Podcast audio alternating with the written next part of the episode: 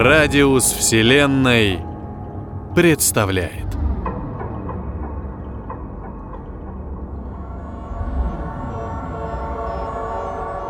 Александр Рыжков.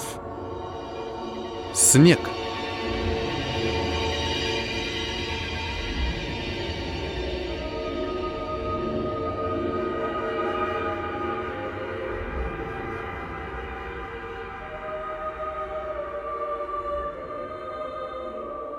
От автора.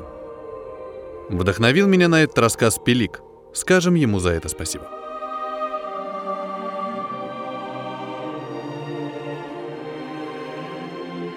Двадцать седьмое, двенадцатое, восьмидесятое. По летоисчислению до АТ.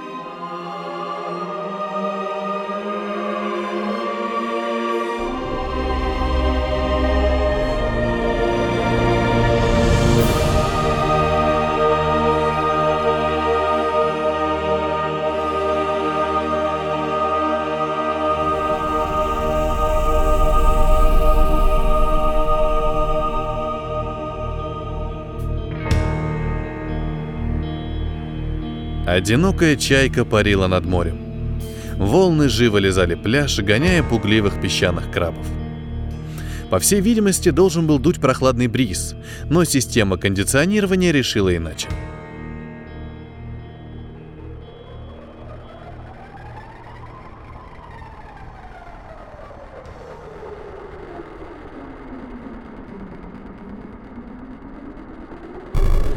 «Четыре дня до Нового года», — сказал Вова. «Да», — подтвердила Лена. «Дедушка Мороз подарит нам много интересного», — добавила Лиза. Керим одобрительно закивал. «Мне надоело учиться», — Вова выключил парту. «Хочу праздника! Хочу сейчас!» «Да, да, да, праздника хочется!» — воодушевилась Лена. «Цыц! Учиха идет!» — сполошился Керим. Как по нажатию волшебной кнопки, из бунтаря Вова тут же превратился в паиньку. Он прилежно сложил руки на парту, которая вновь горела сенсорной панелью. Лена не стала отставать, а Лиза и без того вела себя всегда хорошо и лишнего не болтала. В аудиторию вошла Светлана Анатольевна и окинула взглядом учеников. Особенно долго она смотрела на Вову, хмыкая, мол, я знаю, что ты себя плохо ведешь, но вслух ничего не сказала. «Светольна!» — Лиза подняла руку.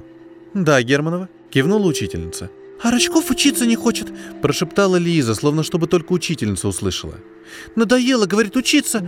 Нового года хочу, подарков от Дедушки Мороза, и какао с зефиром, и снега хочу, снега!» «Ябеда, ух, ябеда! Я тебе...» — Вова погрозил кулаком. «Врет она, Светольна!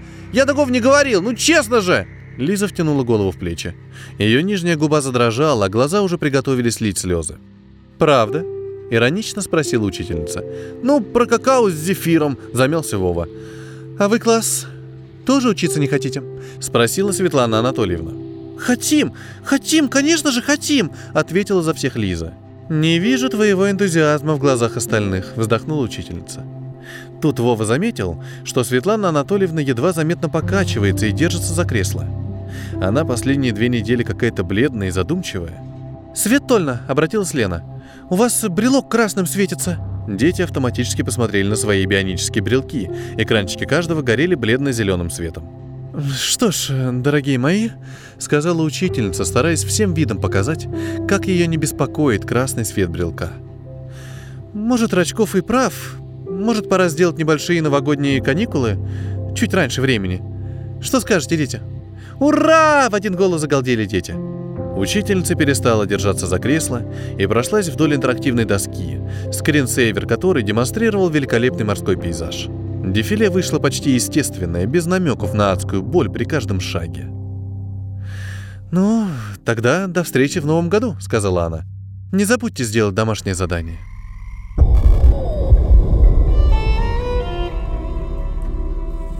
Двадцать восьмое, двенадцатое, восьмидесятое по летоисчислению до АТ. «Ну что, Германова, ты сама напросилась!» — прорычал Вова и занес кулак. «Нет, нет, мама!» — заверещала забившаяся в угол Лиза. Керим схватил Вову за руку. «Оставь ее, друг! Девочек бить нельзя!» «Ах ты, Керя! Ты с ней заодно?» Вова ловко стряхнул пятерню одноклассника и пихнул того в грудь. Керим попятился назад, зацепился ногой за игрушечного мишку и упал. И лежи там задница, а то как надаю по самые помидоры!» — порекомендовал Вова. «Мама, мама, мамочка!» — завыла Лиза. «Заткнись, коза! Нет у тебя мамы!» — рявкнул Вова. Лиза стихла, словно в горло песка набили. «Ты злой! Нельзя так! Просто нельзя!» — сказал Керим, поднимаясь с пола. Вова молча посмотрел на него, потом на Лизу. Опять на Керима. Помутневший взгляд начал проясняться. Вова пнул плюшевого медведя и вышел из игровой комнаты. Керим сел рядом с Лизой. Она молчала. Тоненькие ручейки текли по ее щекам. «Не бери в голову», — через какое-то время заговорил Керим. «Он не специально. Он ведь глупый. Болтает все без разбора, не думает». «Он чумазый чурбан», — согласилась Лиза. «Ничего не понимает. Ведь мама всегда со мной». Чтобы подтвердить слова, Лиза закатила рукав и показала другу биометрический брелок. На фоновом рисунке было лицо женщины. Молодое, с едва заметными синячками под глазами. Улыбка женщины была из тех, что вселяют спокойствие и оптимизм, уверенность в том, что все в этой жизни не так уж и плохо. Керим кивнул. Какое-то время они молчали. «А что такое снег?» — спросил он. «Как что?» — выпучила глаза Лиза. Слезы уже подсыхали на ее розовых щечках. «Ну, ты вчера сказала, что хочешь зефира и снега». «Дурак!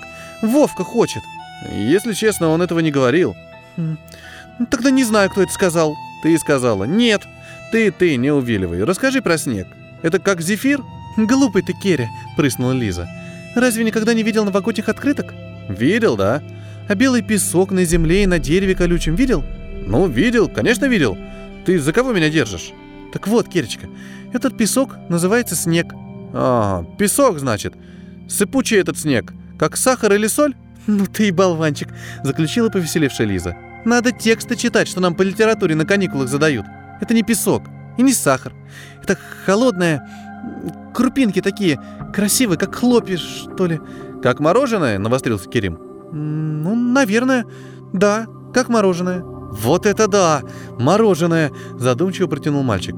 «Весь пол залитый мороженым. Ням-ням-ням! Аж слюнка течет. А где оно? У нас его нет.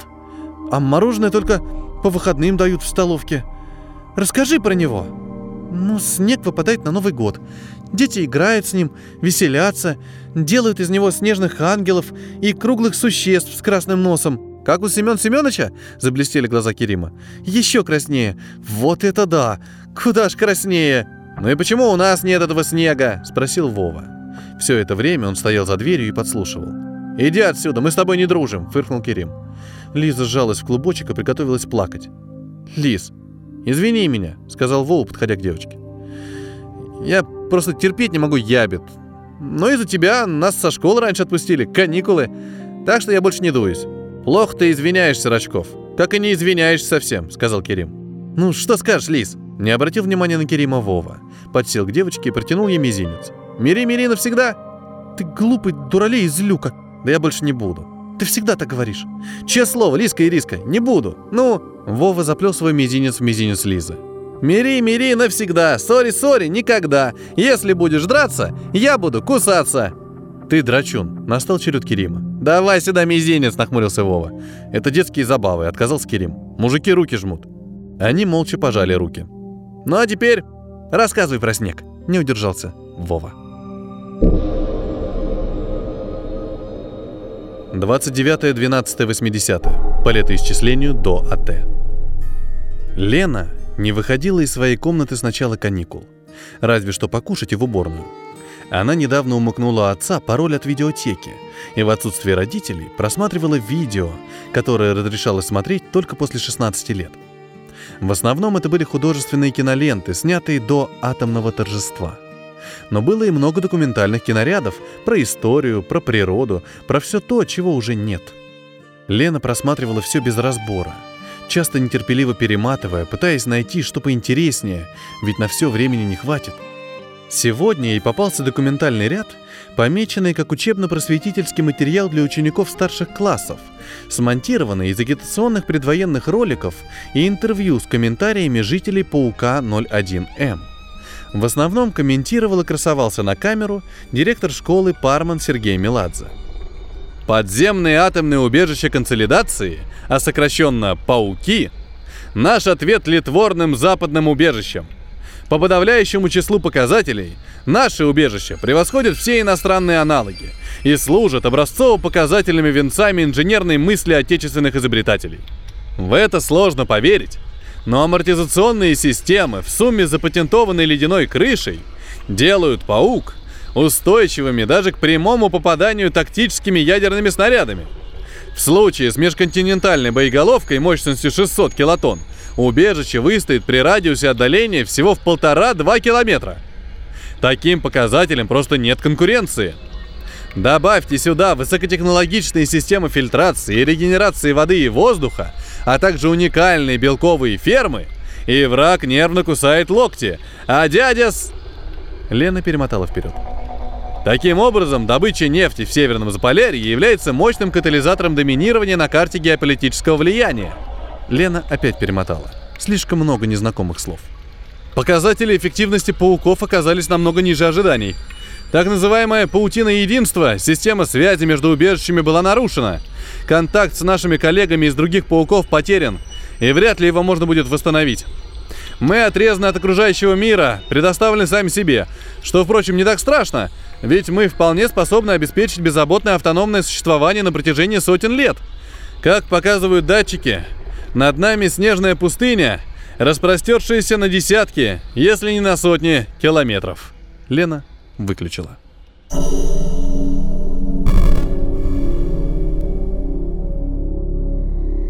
Тридцатое, двенадцатое, восьмидесятое. По летоисчислению до АТ. После атомного торжества что-то пошло не так.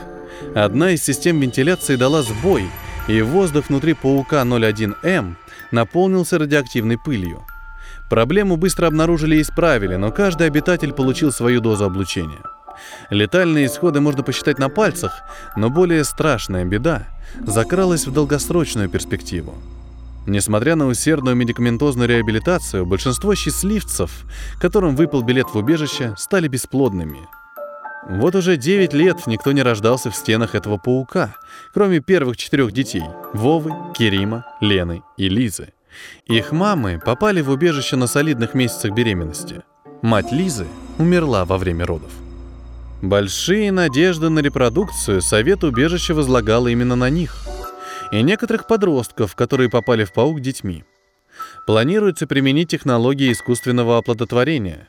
Благо инженерам убежищ был предусмотрен банк генетического материала лучших мира сего. И он, кажется, не сильно пострадал. В игровой комнате находились все четверо рожденных под землей. «Слышь, всезнайка, иди сюда!» — сказал Вова. «Я занята», — отмахнулась Лена. «Я собираю замок для Тамары». «Твоей кукле и без него хорошо живется!» Вова сам подошел к девочке. «Ну и что тебе надо?» «Ты у нас такая умная! Скажи, где снег?» «Чего-чего?» — опешила Лена. «Еще одна не знает, что такое снег», — с надменным видом заключила Лиза. «Как не знаю?» — насупилась Лена. «Знаю». «Это как мороженое, только его очень много, и он везде», — мечтательно затянул Кирим. «Ням-ням», — подтвердил Вова. А еще он появляется на Новый год, и все дети радуются, пляшут вокруг белого человека из шаров, поют песни и получают подарки с неба», — продолжила умничать Лиза. «Вот только здесь его нет», — развел руками Вова. «Мы вчера целый день ходили по коридорам и комнатам». «Ха, да я знаю, где его целая пустыня», — торжествующе заявила Лена. «Где?» — в один голос спросили дети. «А вот не скажу. Бе-бе-бе», — начала дразниться Лена. «Лизка умничала сильно. Вот теперь отдувайтесь». «Так, Лиз, «Извинись перед Ленкой», — не растерялся Вова. «За что это мне еще извиняться?» — надулась Лиза. «Германова, извиняйся давай, не дури», — подключился Керим. «Ну ладно, извини», — выдавила из себя Лиза. «А я все равно не скажу», — продолжила вредничать Лена. «Хорош, давай говори уже», — начал терять терпение Вова. «Пожалуйста, пожалуйста, пожалуйста», — затараторил Керим. «Хорошо, будь вам снег», — сдалась Лена. «Парман Сергеевич говорит, что снег на поверхности есть. Целая пустыня». «Оба-на!» — сказал Кирим. «Целая пустыня мороженого! Ну ничего себе!» «Но там опасно!» — разволновалась Лиза. «Взрослые говорят, что туда ходить нельзя, что там после атомного торжества нечего делать на поверхности». «Взрослые всегда нам что-нибудь говорят и запрещают», — завелся Вова. «А сами себе все веселье оставляют. Вспомни, как Семен Семенович нас из столовки выгнал, а сам потом сидел там и песни пел». «Да, а еще взрослым мороженого не дают каждый день, только по выходным», — добавил Керим. «Если снег как мороженое холодный, то там очень холодно. Минус тысяча градусов, наверное, или что-то вроде того.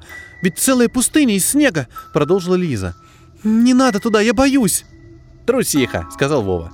«У наших родителей полно теплой одежды. Они в ней даты по поверхности ходили. И вообще, если торжество, ну это же что-то хорошее. Не зря ведь у нас на третьем уровне есть зал торжественных событий. Ну да, я видела в мамином шкафу странную рубашку. Толстую очень. Она ее называет норковая шуба. Вот-вот, шуба это то, что надо для снега, подхватил Вова. Мороженка, мороженка, мороженка, потирал ладони Керим. И как мы туда доберемся, умники? Решила опустить друзей на землю Лена. Туда лифт, только с нулевого уровня ездит. Вот и славно. С облегчением выдохнула Лиза. Туда нам никогда не добраться. Там ключ нужен. Дети некоторое время молчали, раздумывая. «Лена! Да как же ты сама не догадалась?» — выпалил Вова. «У тебя ведь папа председатель совета. У него-то уж точно ключ доступа есть». «Ты дуралей!» — прошептала Лиза. Еще никогда она не была так напугана.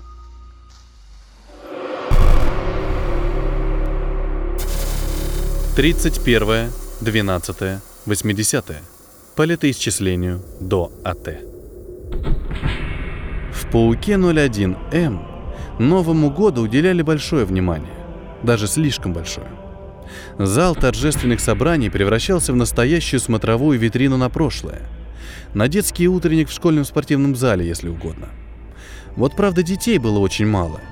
И не утром это все происходило, а ночью, если понятие «ночь» вообще было применимо в коридорах ядерного убежища. Физических декораций было по минимуму.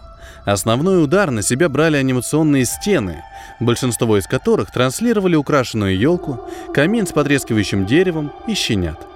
Маленьких, пушистых, смешных щенят. Оставшаяся панель крутила иронию судьбы для протокола. Сказать по правде, общий настрой у большинства подземных жителей держался ниже средней отметки. Мало кто не ощущал на себе последствий радиоактивного заражения, мало кто не сокрушался по той жизни, которую у них отняла война, мало кого не посещали мысли о суициде, мало кто не пил. Дети исправно водили хоровод, играли в предложенные взрослыми игры и ждали пришествия Дедушки Мороза. Быть может, они с излишним вниманием смотрели на стены, когда картинка транслировала снежные пейзажи. По традиции, за пять минут до 12 часов на сцену вышел председатель совета Вениамин Горенко. Он старался насытить свою речь оптимизмом и верой в светлое будущее, но его выдавало пошатывание, дрожь в державшей бокал руке и грустные глаза. Кроме банального «с Новым годом, товарищи», вряд ли в его словах была какая-то другая необходимость. После скупых аплодисментов пошел отсчет. Когда он завершился, празднующие осушили бокалы. Картофельный самогон, чистоганом, либо разбавленный водой или синтезированным нектаром. Далековато до шампанского, но все же, все же. 01, 01, 81. По летоисчислению до АТ. Дедушка Мороз не заставил себя ждать.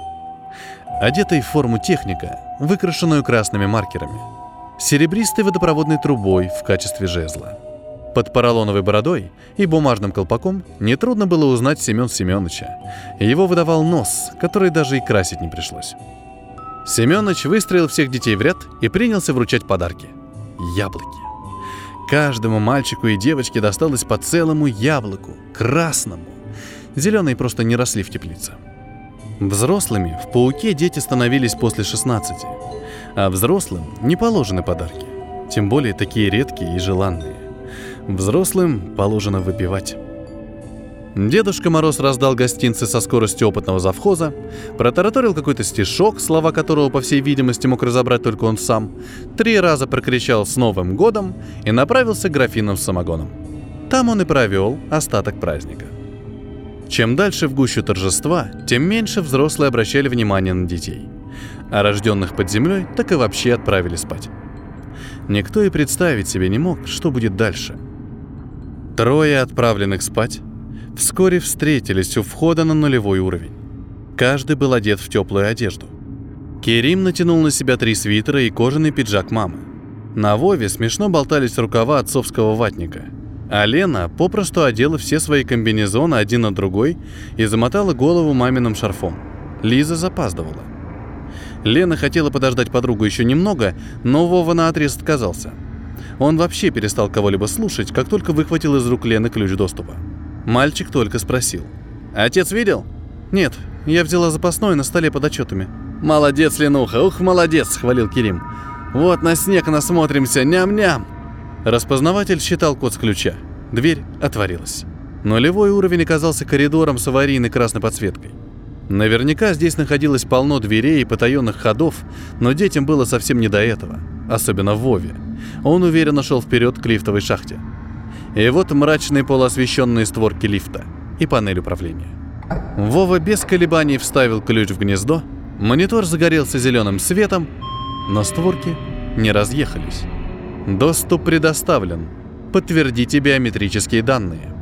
Вот что было написано на мониторе над рисунком ладони. Таких проклятий Лена и Керим никогда в жизни не слышали.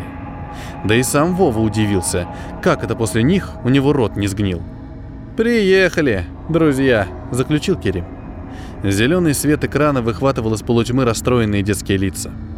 Лена закусывала губу и еле сдерживала себя, чтобы не расплакаться. Керим правой рукой перебирал пальцы левой и хрустел костяшками. Словно это каким-то божественным образом могло снять биометрический блок — а Вова сжал кулаки так сильно, как только мог. Ногти до крови впились в кожу. Еще чуть-чуть, и он закричит от боли. Но нет, желание увидеть снег было гораздо сильнее. «Лена!» — нарушил гнетущее молчание Кирим. «Положи свою руку сюда!» «Зачем?» — поменялось лице Лена.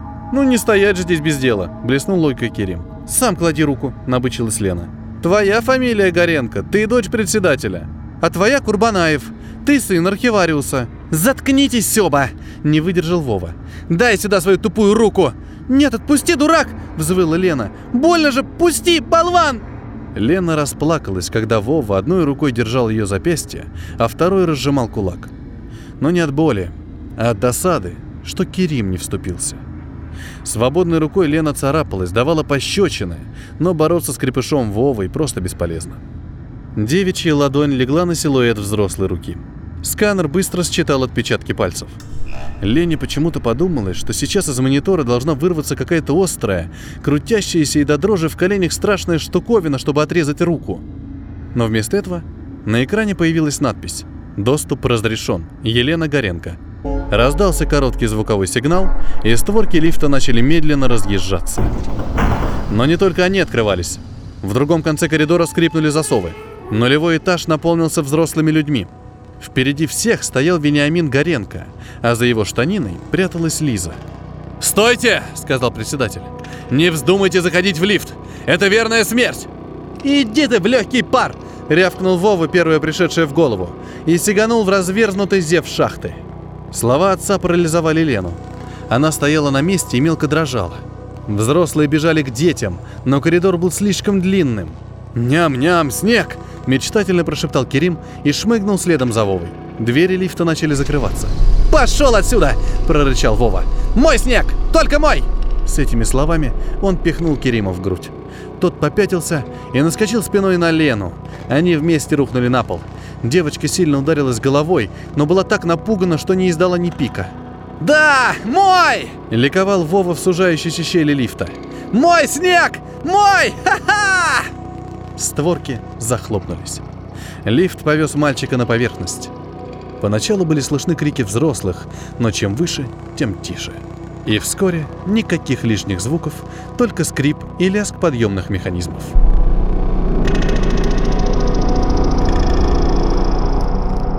Вова сгорал от нетерпения. Казалось, этот дьявольский медленный лифт никогда не приедет. Но вот кабина качнулась и остановилась. Створки начали медленно разъезжаться, открывая путь в плохо освещенный коридор. Затем они закрылись, и лифт поехал вниз. Должно быть, взрослые решили догнать сорванца. Нельзя терять ни секунды. В конце коридора находилась громадная овальная металлическая дверь. У двери стояла консоль. Вову кинуло в холодный пот. Он судорожно забегал по карманам и с облегчением обнаружил в одном из них ключ от Лены. Но облегчение сменилось отчаянием. В консоли не было считывающего гнезда. Захлебываясь в приступе злости и безысходности, Вова забил кулаками по консоли.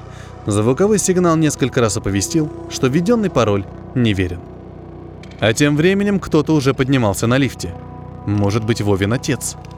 Это пахло поркой ремнем с бляхой и домашним арестом. Слезы душили Вову.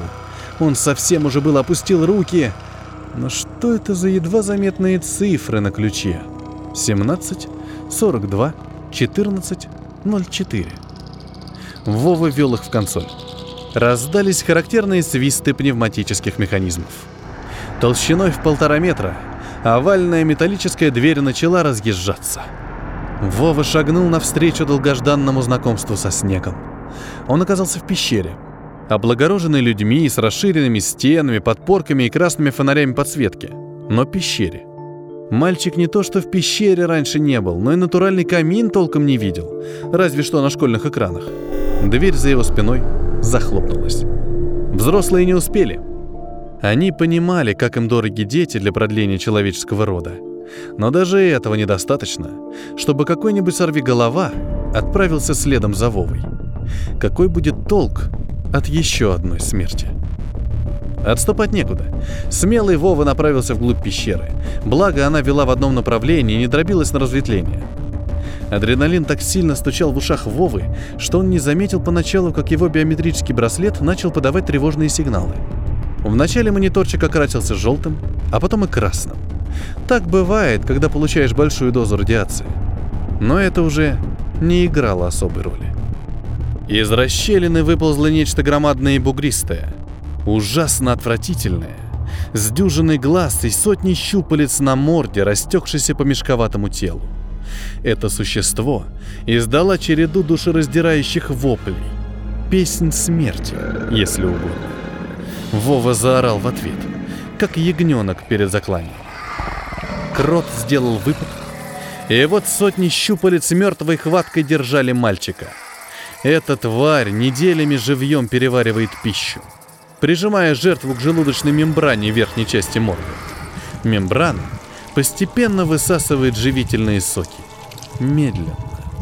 Очень медленно. Вова не мог пошевелиться, не мог кричать. В папином ватнике быстро образовалась дыра, через которую мальчик чувствовал жжение от шершавой мембраны. Зато он увидел снег. На следующий день крот выполз из пещеры – Снег был серым и радиоактивным. Об этом не переставал напоминать брелок. Снег совсем-совсем не походил на мороженое.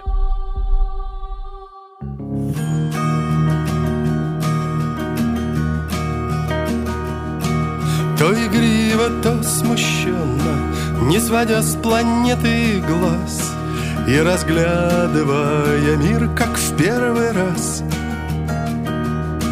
И для граждан так нежданно и прогнозам вопреки Словно смайлик в тропоре в конце строки. Чище всех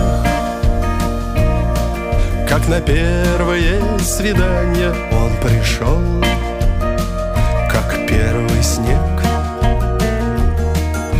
Потому что белый цвет и есть причина всех цветов. Он на мир набросил белое пальто. Только нет в поступке этом ни заслуги, ни вины. Перед ним, как перед Богом, все равны. До конца. Для планеты этой старый он крем для лица. Он летел, так красиво он летел, как не бывает и в кино. Иначе он не мог, кроме как застать врасплох весь этот мир,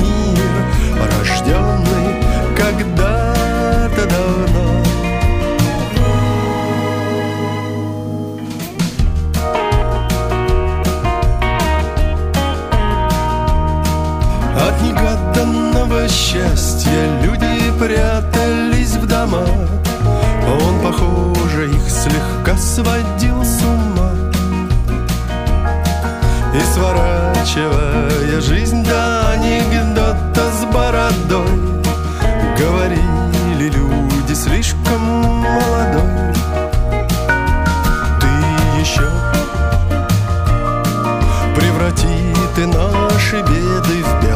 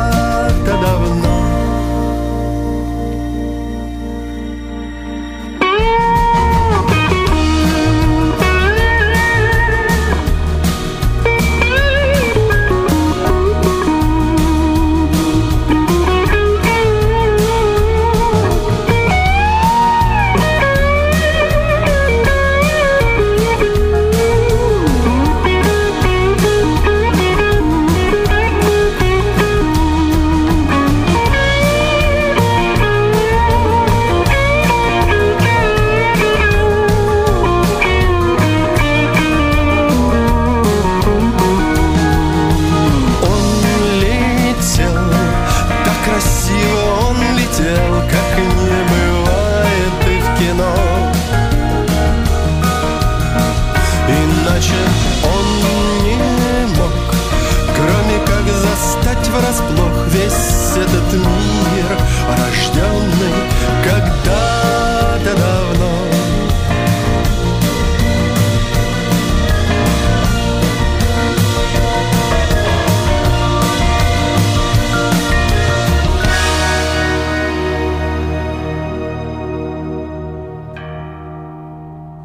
Это был рассказ Александра Рыжкова «Снег». Для вас читал Петроник. Музыкальное оформление Пелик.